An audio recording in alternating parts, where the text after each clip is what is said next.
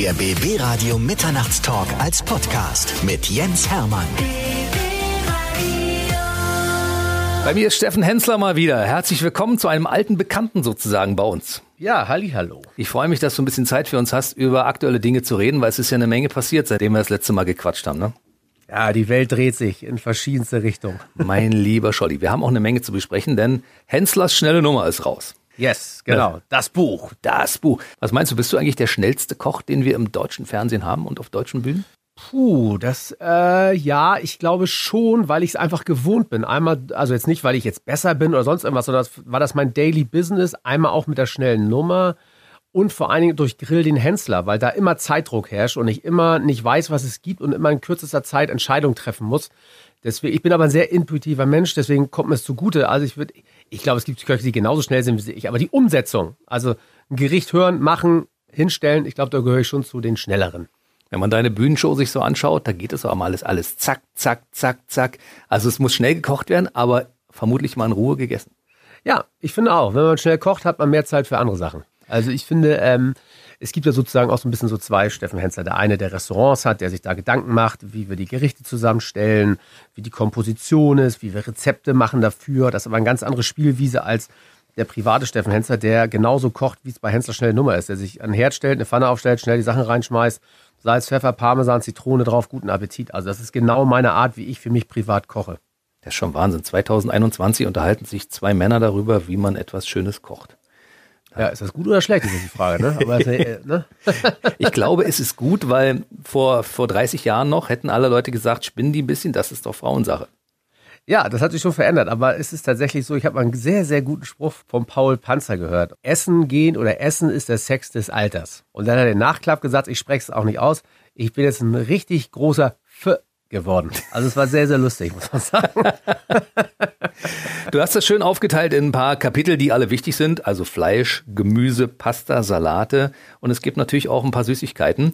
Sind das jetzt deine persönlichen äh, Lieblingsrezepte, die so auch täglich so auf deinem Speiseplan stehen? Ja, wir haben uns bei dem äh, Buch natürlich Gedanken gemacht. Also wir haben auch äh, Sachen da, Großteil des Buchs ist auch nicht online schon gelaufen, sondern wir wollten, dass die Leute da reingucken und das ist so eine meiner Lieblingskategorien, hast du jetzt gerade nicht genannt, das ist die Kartoffel. Also die Kartoffel hat eine eigene Kategorie bei uns bekommen oder ein eigenes Kapitel. Und ähm, ich bin halt ein riesen Kartoffelfan und deswegen hatte ich auch als einziges Produkt sozusagen ihre einzelne Daseinsberechtigung bekommen gegenüber allen anderen Sachen. Und ähm, aber das, was du hier wirklich siehst, ist das, was so würde ich auch zu Hause wirklich kochen. Also so würde ich mir das zubereiten. Oder auch die Pasta-Sachen haben wir nochmal alle durchgegangen und äh, vereinfacht und solche Geschichten. Also das ist wirklich eins zu eins so, wie ich äh, zu Hause kochen würde. Es geht auch mit Kartoffeln los in dem Inhalt. Also insofern, ja. äh, die Kartoffel ist schon äh, äh sehr wichtig. Die Kartoffel ist, ist, ist äh, die wichtigste Zutat sozusagen. Also ich, ich bin groß geworden mit, bin ja viel bei meiner Oma auch groß geworden, die hat immer viel Kartoffeln zubereitet und in meinen Restaurants spielt das auch eine große Rolle. Denkt man vielleicht auf den ersten Satz nicht, äh, Sushi und Sashimi, das hat mit Kartoffel zu tun. Aber es gibt auch viele Beilagen bei uns und Kartoffelpüree, Kartoffelsauerrahmpüree, Kartoffel-Avocado-Püree sind absolute Klassiker bei mir. Auch äh, selbstgemachte Fritten und so. Ich finde, Kartoffeln ist so ein geiles, vielfältiges deutsches Produkt. Deswegen äh, hat das auch ein eigene, eigenes Kapitel bekommen. Da sind ja nur 100 verschiedene Rezepte drin. Das heißt, du musstest jedes einzelne ja auch mindestens einmal kochen, um auch diese Bilder dort äh, zu kreieren und das Ganze mhm. fotografieren zu lassen. Bist du äh, während der Arbeit an dem Kochbuch 20 Kilo schwerer geworden? Äh, nee, ich versuche immer ein bisschen drauf zu achten und das Kochbuch, aber das, das ist, ähm, bin tatsächlich sehr stolz drauf, weil ich auch, als ich es bekommen habe, wir haben das tatsächlich alles in Eigenregie gemacht. Mein Küchendirektor und ich haben die Rezepte äh, entwickelt und haben dann wirklich jedes Einzelrezept gekocht. Ein sehr guter Freund von mir ist Foodfotograf, sehr guter, hat die Fotos gemacht. Wir haben uns in meiner Kochschule, waren wir zwei Wochen lang äh, fast tagtäglich, haben wir einen Tag zwischendurch Pause gemacht, damit wir auch mal auf andere Gedanken kommen. Dieses Buch zusammen gemacht, fotografiert. Wir haben selber das Foodstyling gemacht, da war kein externer Foodstylist dran. Das haben wir alles selber gemacht, alles da vor Ort gekocht. Und deswegen ist es auch so, es ist, es ist ein geiles Buch geworden und äh, dass ich auch gerne, wo ich Leuten sage, hier, das kannst du echt gut, gut kaufen. Das ist, das ist geil, geiles Layout. Der Verlag hat auch tolle Arbeit geleistet. Aber tatsächlich ist es so, dass wir die Sachen meistens dann äh, auch mal gegessen haben. Aber wenn, muss halt abends dann noch mal eine Runde um die Alster laufen, dann geht's auch wieder. das Schöne ist ja, ich habe dieses Buch hier bei mir im Büro zu liegen. Also wenn ich mir das so angucke und ich schaue auf die Rezepte, habe ich erstmal permanent Hunger. Und zweitens habe ich so das Gefühl, dass aufgrund der Optik, ja, auch mit dieser grünen Schrift und so, dass ja. jeder von meinen Kollegen, der hier ins Büro kommt, sofort dieses Buch haben will. Schon aufgrund der Farben. Ja, ja, ich habe, ich habe, ja, wir haben, also wir haben ja, ähm, als Händler schnelle Nummer, als wir gemerkt haben, dass das echt, da ist richtig, richtig was hinter, habe ich äh, richtig auch auf die Marke, habe ich gesagt, okay, jetzt machen wir richtig Gedanken, habe einen YouTube-Channel, eine eigene Webseite und auch so Color-Code sozusagen gesagt. Zu jedem Kapitel gibt es eine bestimmte Farbe, die du auch online wiederfindest. Es, es ist sehr bunt, es ist ansprechend. Und wir haben auch, als wir den Titel so geplant haben, habe ich auch so gedacht, als ich das erste Mal das Buch in der Hand hatte, das ist so, du guckst es an und sagst, ja, äh, gib mal her, will ich mal reingucken. Hab ich, ist mir auch, also das war nicht so geplant, aber es hat total ich finde auch die Fotos sind super gedruckt. Also hat der Verlag echt geil abgeliefert. Du guckst die Bilder an, die knallen dir ins Gesicht rein, dass du denkst, oh geil, ey, will ich direkt vom Teller essen. Da diese leichte 3D-Schrift in der Überschrift und so. Also das ist, ich habe auch, als ich wirklich die Lieferung bekommen habe, die erste Lieferung und ich Belegexemplare bekommen habe, das ist erstmal der Buch. Du hast ja vorher so Moodboards, wo du siehst, wie es sein könnte mhm. und so. Ist immer noch was anderes, wenn du es dann wirklich in der Hand hast. Und ich muss wirklich sagen, das ist echt ein Buch, wo ihr wirklich sagt, bingo, da haben wir alles richtig gemacht. Dieses Buch hat nur einen Nachteil für dich persönlich. Oha, jetzt höre ich aber. Es ist ein neues Buch, das die Leute in deinem, in deinem Restaurant klauen können. Ja, das stimmt. Das stimmt natürlich. Äh, wir werden dieses Buch, glaube ich, jetzt nur ein Belegexemplar, was vorne angekettet ist, geben. Der Rest ist hinten im Keller. Weil du hast ja beim letzten, bei unserem letzten Interview erzählt, dass tatsächlich die Leute bei dir immer alles klauen, was nicht nied- und nagelfest ist und die Bücher natürlich auch jetzt hinter Gitter sein müssen, weil alle Leute die Dinger, wenn sie denken, ich bin im Restaurant, ach, das Buch kann ich mir gleich mitnehmen, das ist ja wahrscheinlich ja. Äh, im Preis inbegriffen. Ja, das ist tatsächlich so, wenn du bei mir, also äh, einer meiner größeren Restaurant-Brands ist das Ahoy, Steffen Hensler. Und wenn man da sich die Bilder in Restaurants anguckt, siehst du, dass das Merchandise tatsächlich hinterm Käfig ist. Und das hat einen guten Grund. Ja. Also das ist nicht nur aus stylischen Gründen. Alle Leute haben klebrige Finger und nehmen alles mit. Also vom Besteck hast du ja letztes Mal erzählt, sogar ja. Klopapierrollen, wenn man die geklaut. Ey, absurd, absurd. Blätter der Speisekarte, es ist wirklich, die Leute, äh, alles, was nicht nied- und nagelfest ist und ein Hauch von Andenken sein könnte an diesen Restaurantbesuch, wird teilweise mitgenommen. Also nicht jeder natürlich, ne? das ist kein Generalverdacht, aber es ist echt krass, was die Leute alles mitnehmen. Das glaubt man gar nicht. Wenn man aber in dein Restaurant kommt und das Buch bei dir im Restaurant kauft, hat man jetzt die Chance, das Ding persönlich von dir signiert zu bekommen. Genau, also in meinen Restaurants, die Bücher, die da verkauft werden, da bin ich meistens immer schon vorher unterwegs und dann liegen da äh, 80 Bücher hinten und die sind alle eh dann schon von mir signiert worden. Dass selbst wenn ich nicht da bin, du zumindest ein signiertes Buch hast. Du hast dann vielleicht nicht deinen persönlichen Namen drin, aber du hast ein Buch, was ich so sozusagen persönlich signiert habe. Tauchst du in deinen Restaurants gelegentlich auch mal auf? Ja, im Moment ist es ja nicht nötig, aber äh, ja. normalerweise bin ich doch tatsächlich immer wieder in meinen Restaurants. Natürlich, also ich gucke da immer vorbei, check die Lage und sind ein paar mehr und mache gern so abends mal eine Runde, wo ich dann in jedes Restaurant einmal reingehe, bisschen gucke, mit den Jungs quatsche, mich ein bisschen update und dann wieder weiterziehe über die Restaurants, die im Augenblick geschlossen sind, reden wir gleich nochmal ausführlich. Wie ist es eigentlich, wenn du als prominentes Gesicht durch Hamburg läufst? Äh, musst du überall stehen bleiben, alle paar Meter, weil die Leute mit dir ein Foto machen wollen? Äh, Hamburg ist, was das angeht, eigentlich ein angenehmes Pflaster. Menschen sind sehr zurückhaltend, sind ähm, der, der gemeine Hamburger äh, hält sich selber auch für sehr, sehr wichtig, muss man sagen. Und äh, der will sich gar nicht die Blöße geben, dass er dann sagt, oh, Herr Hensler, können wir ein Foto machen? Das ist in Hamburg ganz angenehm. Der Hamburger per se ist schon, weil er in Hamburg lebt, selbst prominent. Weißt du so? Mhm. Das ist ganz anders, wenn ich in Köln bin, drehe oder wenn ich woanders bin, da ist das äh, ein bisschen herzlicher manchmal. Und zum Leben muss man sagen, ist es in Hamburg echt sozusagen als bekannte Person ganz angenehm. Du hast ja 2001 dein erstes Restaurant zusammen mit deinem Vater eröffnet, Hensler und Hensler in Hamburg. Das mhm. heißt, in diesem Jahr 20-jähriges Jubiläum. Ja. Und, ja. die, und, die, große Party muss also jetzt im Augenblick erstmal ausfallen, wie es aussieht. Ja, wir haben ja im September. Wir haben ja im September eröffnet damals und äh, bis dahin, äh, vielleicht haben wir bis dahin ja wieder andere Zustände und können so ein bisschen äh, eine Hygieneparty feiern. Ja? Machen dann, äh, spritzen uns voll statt mit Champagner, dann mit Reinigungsmittel oder mit äh, Desinfektionszeug. das Corona-Jahr würde ich gerne mit dir mal so ein bisschen auseinandernehmen, weil als wir das letzte Mal gesprochen haben, da war ja gerade deine Tournee geplant, auch für Berlin. Tempodrom war ja mit auf, auf dem ja. Tourplan. Im Mai war das und, und dann kam ja alles komplett anders. Ne? Das hat ja bei dir wahrscheinlich. Alles ganz anders. Alles komplett über den Haufen geworfen, vermute ich mal. Ja, Tatsächlich. Äh, speziell die Live-Tour wurde jetzt ja wieder verschoben. Die sollte ja dieses Jahr stattfinden. Ist jetzt wieder verschoben worden auf nächstes Jahr, weil es einfach überhaupt keinen Sinn macht, jetzt äh, irgendwelche Live-Auftritte zu planen. Und auch gesamt, muss man sagen, hat sich die Situation komplett verändert. Tatsächlich, ja. Du hast damals gesagt, dass wir das letzte Mal gesprochen haben, ich werde mich aus der Live-Geschichte ein bisschen zurückziehen müssen, weil ansonsten verzettel ich mich bei dem, was ich alles zu tun habe. Das ist auch immer noch der Plan. Ich, ich, meine Abschiedstour, aber die zieht sich immer weiter nach hinten. Das ist tatsächlich so, dass das aber nach wie vor meine letzte Live-Tour wird, so, sobald sie irgendwann mal stattfindet. Du hast ja jetzt mittlerweile, glaube ich, mindestens sechs Restaurants und in Berlin Hotel de Rome ist ja etwas Besonderes dazugekommen. Ne? Es gibt ja ein, ein, geiles äh, Sushi-Konzept. Erzähl mal ein bisschen was darüber. Ja, und zwar mit meiner Marke Go bei Steffen Hensler haben wir in Hamburg ja ähm, schon zwei Läden und sind dann jetzt während des Lockdowns trotzdem äh, expandiert nach Frankfurt und nach München, wo in beiden Städten auch schon vor dem Lockdown Restaurants in Planung waren und auch schon im Bau waren und durch Corona komplett das Zeitlimit sich verschoben hat. Und wir haben gesagt, nee, wir wollen nicht warten, lass uns da jetzt hingehen. Und haben wir an beiden Standorten Pop-Up-Stores aufgemacht und haben jetzt nochmal gesagt, okay, Berlin schwebt natürlich immer im Raum. Wenn du eine Marke hast, mit der du äh, durch in Deutschland äh, sozusagen die Städte, die einzelnen Städte gehst, ist Berlin immer ein Thema. Ist aber halt auch keine einfache Stadt, muss man sagen. Ist riesig groß. Verkehrstechnisch ist das ja auch ein Grauen. Für einen Lieferdienst nicht ganz einfach, wenn man äh, jetzt sagt, wie wir, auf hochwertige Qualität geht, schnelle, kurze Wege. Aber wir haben gesagt, okay, komm, Berlin muss sein, die Hauptstadt, wir, wir trauen uns da mal ran und haben jetzt einen Pop-Up-Store im Hotel de Rome aufgemacht und ähm, werden den jetzt sukzessive ausweiten und äh, ist so ein bisschen so ein paar Learnings jetzt in Berlin. Es ist gerade ein Expansionsteam äh, vor Ort, was wir extra haben, was wir zusammengestellt haben für die ganzen einzelnen Standorte.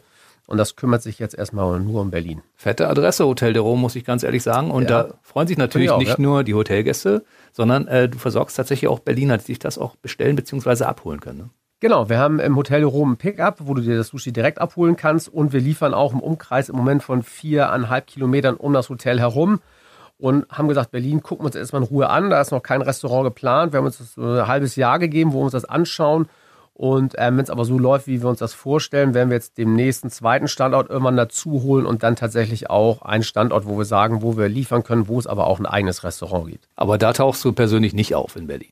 Ich war gerade bei der Eröffnung in Berlin und ich fahre jetzt sozusagen dann auch die einzelnen Orte ab, Frankfurt, München, äh, jetzt auch Berlin, Hamburg. Also das ist, äh, ich bin da schon überall noch vor Ort und das ist natürlich jetzt muss ich sagen auch ein ziemlich, das ist gerade da, wo die meiste Arbeit auch hingeht. Das ist so ein bisschen, wir behandeln das gerade, das Go ist ein bisschen wie so ein Start-up. Alles, was äh, sozusagen äh, an Umsatz generiert wird, fließt direkt wieder rein in die Vergrößerung. In, wir stellen viele Leute ein, haben neue Teams, die wir zusammenstellen und äh, es ist eine sehr, sehr spannende Zeit gerade für das Thema. Du bist ja jemand, der auf mehreren Füßen steht. Also du bist ja nicht nur Kochbuchautor, musst davon leben oder Entertainer. Nein, du bist ja auch Fernsehkoch. Das heißt also, du konntest Corona zu einem gewissen Teil so ein bisschen abfangen, weil du etwas zu tun hattest. Aber deine vielen Restaurants, die haben alle natürlich Stillstand. Klar, das ist keine Frage. Also sowohl das Hensler, das Ono als auch das Ahoy. Also beim Ahoy wollten wir ja auch in Schabolz seit letztem Jahr eigentlich aufmachen.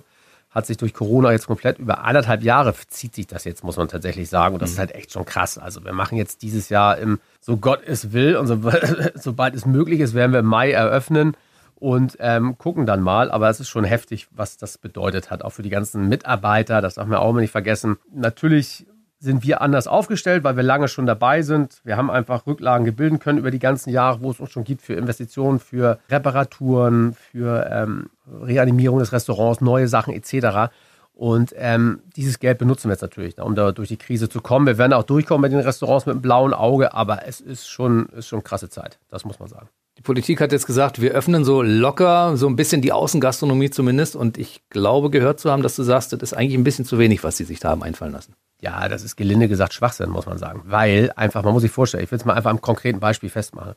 Äh, am Restaurant äh, Hensler Hensler haben wir eine Terrasse mit ungefähr 70 Plätzen. So, jetzt muss man zum einen erstmal sagen, März bzw. April ist ja jetzt auch nicht äh, in Deutschland dafür bekannt, dass du abends gut draußen sitzen kannst und essen kannst. Das muss man einfach mal klar sagen. Wir sind nicht in Dubai, wir sind nicht auf den Malediven oder, keine Ahnung, auf Sardinien. Wir sind immer noch äh, in Deutschland, wo abends dann wahrscheinlich zwischen äh, 12 und 13 Grad sind, windig, leichter Regen. So. Jetzt musst du, damit ich diese 70 Plätze bespiele, muss ich bestimmt ungefähr 15 Mitarbeiter müssen loslegen. Der ganze Apparat wird angeschmissen. Ganze Investment geht los. Du musst wieder Wäsche, dies, das, Mitarbeiter, Ware wird eingekauft. So. Was mache ich denn, wenn das Wetter schlecht ist? Dann stehen die alle rum, der zweiten Tag ist Wetter ausschlägt, muss ich alles wieder wegschmeißen. Also das ist so kurz gedacht. Das ist total betriebswirtschaftlich macht das kein, überhaupt keinen Sinn. Ich kann verstehen, als Außenstehender würde ich sagen, oh geil, ich kann wieder essen gehen, finde ich auch. Ja, äh, komm, die sollen sich nicht so anstellen. Äh, wenigstens draußen können wenigstens ein bisschen Umsatz machen. Aber es macht betriebswirtschaftlich einfach überhaupt keinen Sinn. Und es gibt auch zig Restaurants, die gar keine Terrasse haben. Das darf man auch nicht vergessen. Oder die eine Terrasse haben, die mitten an der Straße ist, wo der Wind durchfegt und so. Da macht es halt nur Sinn, wenn es 25 Grad plus ist, eine Terrasse aufzumachen. Also das ist, da merkst du einfach, boah, das ist so, ja, wir sagen mal was, um überhaupt was zum Thema Gastronomie zu sagen. Weil sonst wurde ja gar nichts gesagt. Ich aus meiner Sicht finde ja, dass die Hygienekonzepte in der Gastronomie damals besonders, aus meiner Sicht besonders sicher waren, dass es gut funktioniert hat. Also die Gastronomen haben sich was einfallen lassen, haben auch daran gearbeitet, dass alle das umgesetzt haben. Total. Es gab ja auch Auflagen, die wurden, jeder hat gesagt, okay, scheiße, ich kann nur noch 70 Prozent oder 60 Prozent meiner Plätze besetzen, aber egal. Haben sich dran gehalten, Belüftungssysteme, haben Plexiglasscheiben eingeführt. Du hast keine Ahnung, äh, Servierten gekauft, die du direkt weggeschmissen hast und so. Ob das auch richtig oder falsch ist, haben wir dahingestellt. Aber es ganz viele Sachen gemacht. Einwegspeisekarten, dieser ganze Kram. Hast du alles gemacht und soweit man ja weiß, man weiß ja von 25 Prozent der Infektionen, wusste man damals, wo sie herkommen.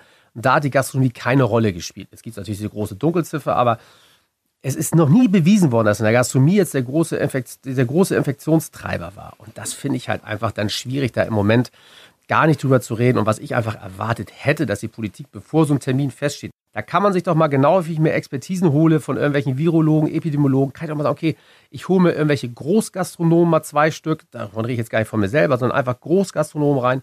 Ich rede mit denen, ich hole mir einen Hotelier rein, jemanden für eine Veranstaltungsbranche und höre mir das mal genau an, was die sagen, was möglich wäre, was nicht möglich wäre. Und dann kann ich doch mal eine Entscheidung fällen. Aber einfach mal sich hinsetzen und sagen, so, ja komm hier, Außengastronomie, hört sich gut an. Die machen wir mal, wenn die Inzidenz bei 25 ist, für ungefähr dreieinhalb Tage, dann dürfen sie es aufmachen. Und wenn es für viereinhalb Tage ist mit Reservierung und so, da blickt doch kein Mensch durch. Das ist doch total absurd.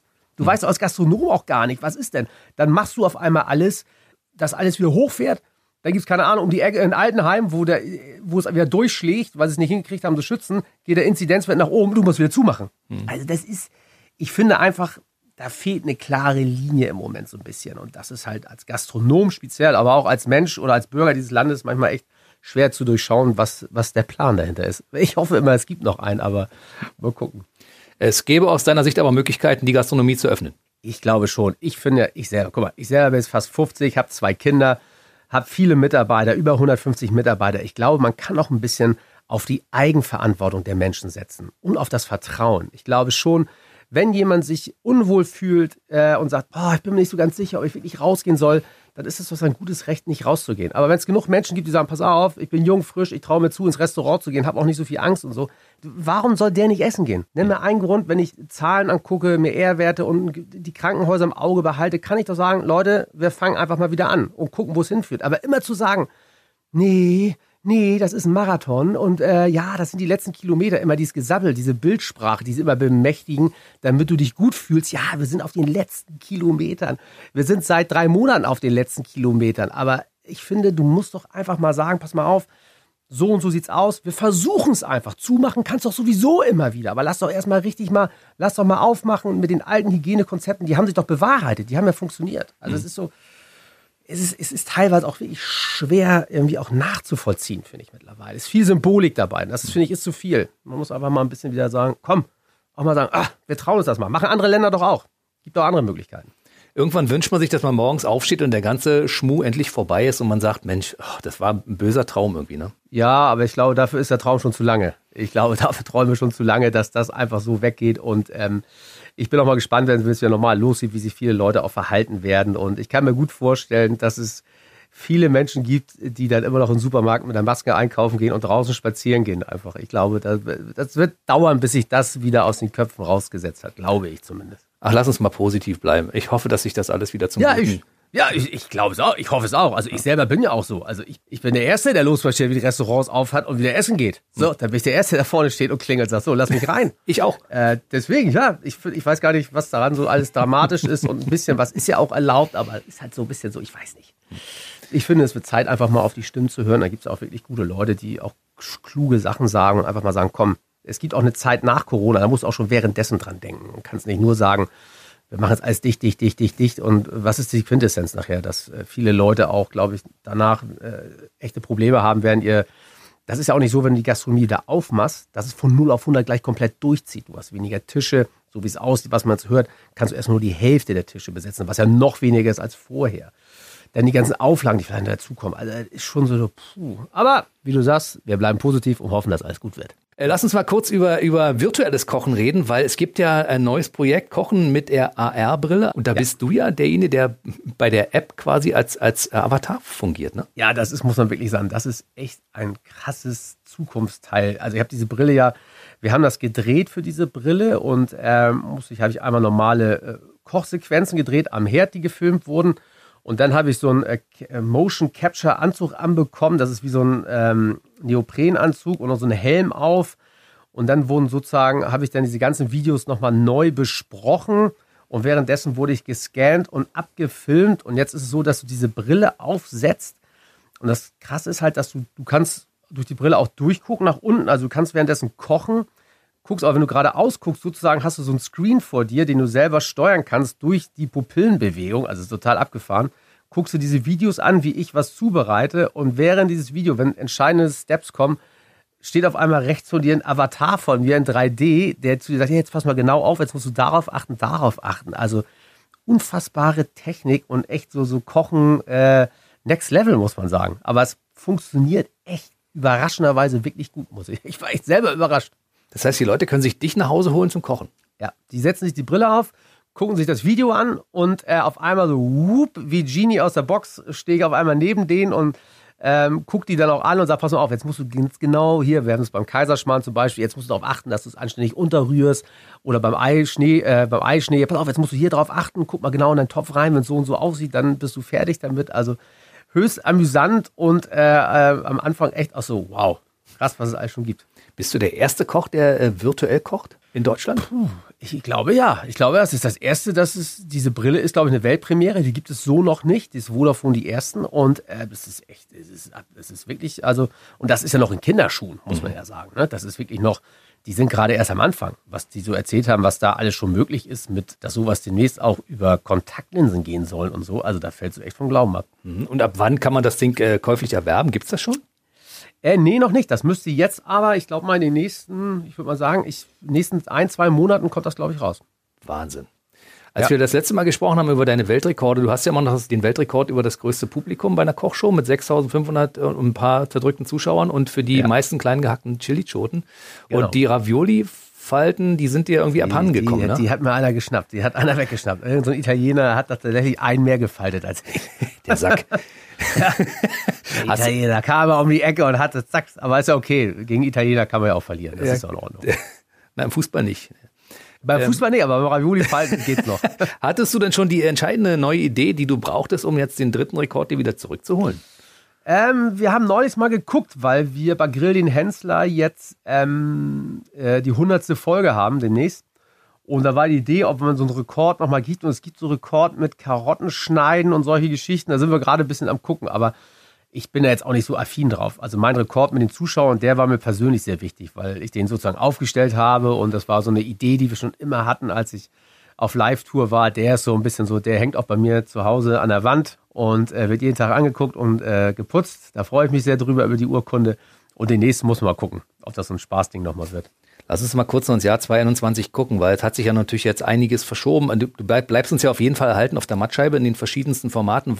Wo können wir dich sehen und, und, und hören und lesen? Ähm, tatsächlich, Grill den Hensler wird es natürlich wieder geben, dieses Jahr mit drei Staffeln. Ansonsten stürze ich mich gerade sehr viel Hensler schnelle Nummer muss ich sagen. Also da haben wir wirklich diese Online-Videos, die sind wirklich echt sehr erfolgreich. Der Channel läuft super und da werden wir noch verschiedene Dinge unter diesem, unter der Obermarke Hensler schnelle Nummer. Wir werden noch eine Sushi, äh, den Leuten mal richtig Sushi zeigen, wie du es zu Hause hinbekommst. Wir werden ähm, ein paar schnelle Nummer machen, die ein bisschen sozusagen Henslers lange, schnelle Nummer, also wo du auch mal ein bisschen längere Sachen zum Kochen hast und ähm, da wird noch viel passieren. Und ich merke gerade, mein, mein Fokus schiebt sich gerade so ein bisschen auf Online, weil ich da machen kann, was ich will. Das ist unheimlich geil, weil das ist alles meine Ideen, die mache ich. Und wenn auf die Videos, wenn wir sie drehen, sage ich immer hier, mach mal Zeitlupe, mach mal dies, mach mal das, dann mache ich genau das, worauf ich Lust habe und muss keinen fragen. Und das ist sehr angenehm. Beim Fernsehen musst du ja schon immer wieder mit tausend Leuten diskutieren und alle haben eine Meinung, was ja auch ganz schön ist, aber ich finde es auch mal ganz geil, einfach zu machen, worauf ich Bock habe. Und dann merke ich gerade, verschiebt sich mein,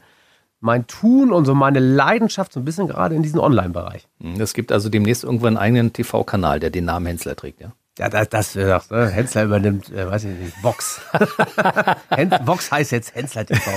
nee, aber ich könnte mir vorstellen, dass wir auf der Webseite so einen eigenen Channel mit reinbauen, so ein bisschen Verkaufsfernsehen mäßig oder so. Also ich finde halt diese Online-Geschichten, die machen einfach tierisch viel Spaß und ähm, wie gesagt, ich mag es gerne. Wir diskutieren natürlich mal im Team drüber, also, aber wenn ich eine Idee habe, dann mache ich es einfach. Und das ist, entspricht ja genau meinem Naturell. Einfach machen und gucken, ob es funktioniert. Also ich bin ja einer, der gerne erstmal sich vorm Weg nicht über den Weg Gedanken macht, sondern die, Lösung des Problems, die finde ich schon auf dem Weg irgendwie. Und das ist genau meine Welt und das finde ich halt an der Schnellnummer so geil, dass ich da wirklich selber da einfach rumbutschern kann und machen kann und ähm, funktioniert auch nicht alles, aber ist auch egal, aber es macht halt Spaß. Wenn ich dich so höre mit deiner Energie und mit deinem schnellen Sprechtempo und so, dann habe ich den Eindruck, dass äh, Corona dir eigentlich überhaupt nichts anhaben konnte, weil du hast nach wie vor Energie und Power und alles, was man braucht. Ja, äh, ich, ich habe natürlich, ich reagiere auf solche Dinge. Also ich habe, äh, guck mal, das Kochbuch haben wir letzt, haben wir im, ersten Lockdown haben wir es gemacht. Danach haben wir schnelle Nummer weitergemacht. Dann haben wir mit dem Go sind wir trotzdem gewachsen, weil wir einfach gesagt haben, okay, wir wollen jetzt in diese Städte, wir machen da Pop-up-Stores. Also ich kann mich dann gut anpassen. Und ähm, es gibt natürlich auch die Seite in mir, äh, die tierisch genervt ist auf die ganzen Geschichten, aber es gibt auch den, der sagt, okay, pass auf, davon lasse ich mich nicht aufhalten. Guck mal, ich habe sogar sogar selber gehabt, weißt du so, also ich habe das also schon hinter mir sozusagen. Ach. Trotzdem, also mich kannst du mit solchen Sachen nicht meinen. Also ich äh, habe ja nur dieses eine Leben und das werde ich mir jetzt auch durch Corona jetzt nicht irgendwie äh, querschießen lassen die ganze Zeit. Also klar gibt es Momente, glaube ich, wie bei jedem Menschen gerade äh, auf der ganzen Welt, der davon betroffen ist, der manchmal denkt, alter Schwede, es kann doch alles nicht sein. Äh, wenn ich mal zwei Jahre zurückdenke, ey, das war echt die goldene Zeit. Du konntest machen, was du wolltest, hinfliegen, wo du wolltest, Konzerte, dies, das. Und jetzt ist es so. Aber ähm, der andere Teil von mir sagt halt, ja, dann ist es so und jetzt gehst du trotzdem deinen Weg. Bevor wir jetzt zum Ende kommen, kannst du es für gleich nochmal kurz erzählen. Du hattest selbst Corona, du hast dir das eingefangen und äh, bei dir ging es aber relativ glimpflich ab, habe ich so den Eindruck, ja? Ja, ich habe äh, letztes Jahr, ich habe gar nicht gewusst, dass ich hatte. Also es gab, es gab mal so drei Tage, wo ich so ein bisschen äh, angeschlagen war, wo ich so abends im Bett mal ein bisschen Schüttelfrost hatte und ähm, tagsüber merkte ich so, boah, ey, das ist ein bisschen anders als sonst. Aber war jetzt nicht so dramatisch. Ich hätte auch nie gedacht, dass es das ist, weil du hattest das Gefühl, ja, wenn du das hast, dann ist Halleluja, da geht alles den Berg runter. Und dann kam lustigerweise äh, so einen Monat später, äh, war ich beim Arzt und da haben wir ging es um äh, Blut, ähm, äh, habe ich mir so eine Vitaminspritze mal geholt, einfach so aus Bock. Und da sagte er zu mir, lass mal gucken, ob du das gehabt hast. Antikörpertest. Ich so, ja cool, lass mal, Antikörpertest. Und der hat, der war so weit rechts außen, der Balken, dass er dann äh, da angerufen hat. Und ja, das war klares Indiz, dass ich äh, eine Corona-Krankheit sozusagen durchgemacht habe.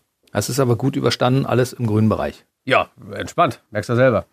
Absolut. Man darf also. ja nicht vergessen, das muss man ja auch mal sagen, ist ja nicht so populär, das zu sagen, aber weißt du, mich interessiert ja aber nicht, was populär und nicht populär ist.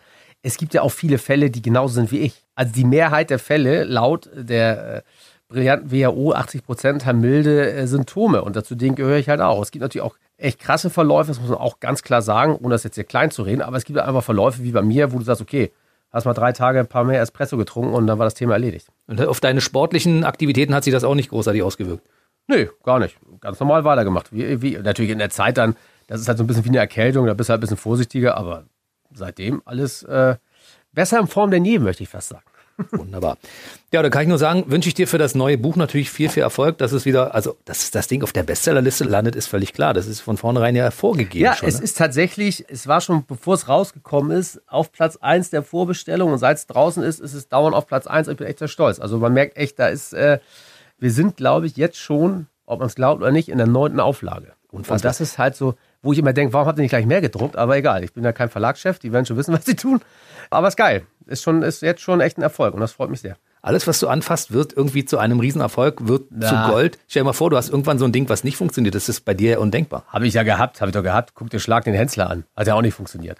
Und das war, das war richtig, da gab es ja richtig anderthalb Jahre an die Backen. Also ich habe, ich habe für keine Sendung so auf die Fresse gekriegt, auf gut Deutsch, wie für Schlag den Hensler. Also da brauchte ich zwei Jahre, um das wieder gerade zu rücken. Das muss man auch mal klar sagen. Also es wäre schön, wenn alles Gold wäre, was ich anfasse, aber es gibt auch sicherlich das eine oder andere Ding, was nicht so funktioniert. Guck mal, oder um es einfach mal zu sagen, wir haben Ahoi am Frankfurter Flug, äh, aufgemacht, hat auch nicht funktioniert, haben wir wieder zugemacht. Also insofern, das ist nicht immer, das, das gehört aber dazu, das finde ich aber nicht schlimm. Das ist ja normal, wenn du so viel machst wie ich, dass auch mal Sachen in die Grütze gehen. Das finde ich auch total okay. Also das ist ja, natürlich hätte ich auch Bock, dass alles durch die Decke geht, jetzt wie das Buch, aber ähm, umso schöner ist es dann, wenn man was richtig reinhaut. Das ist ja dann auch geil.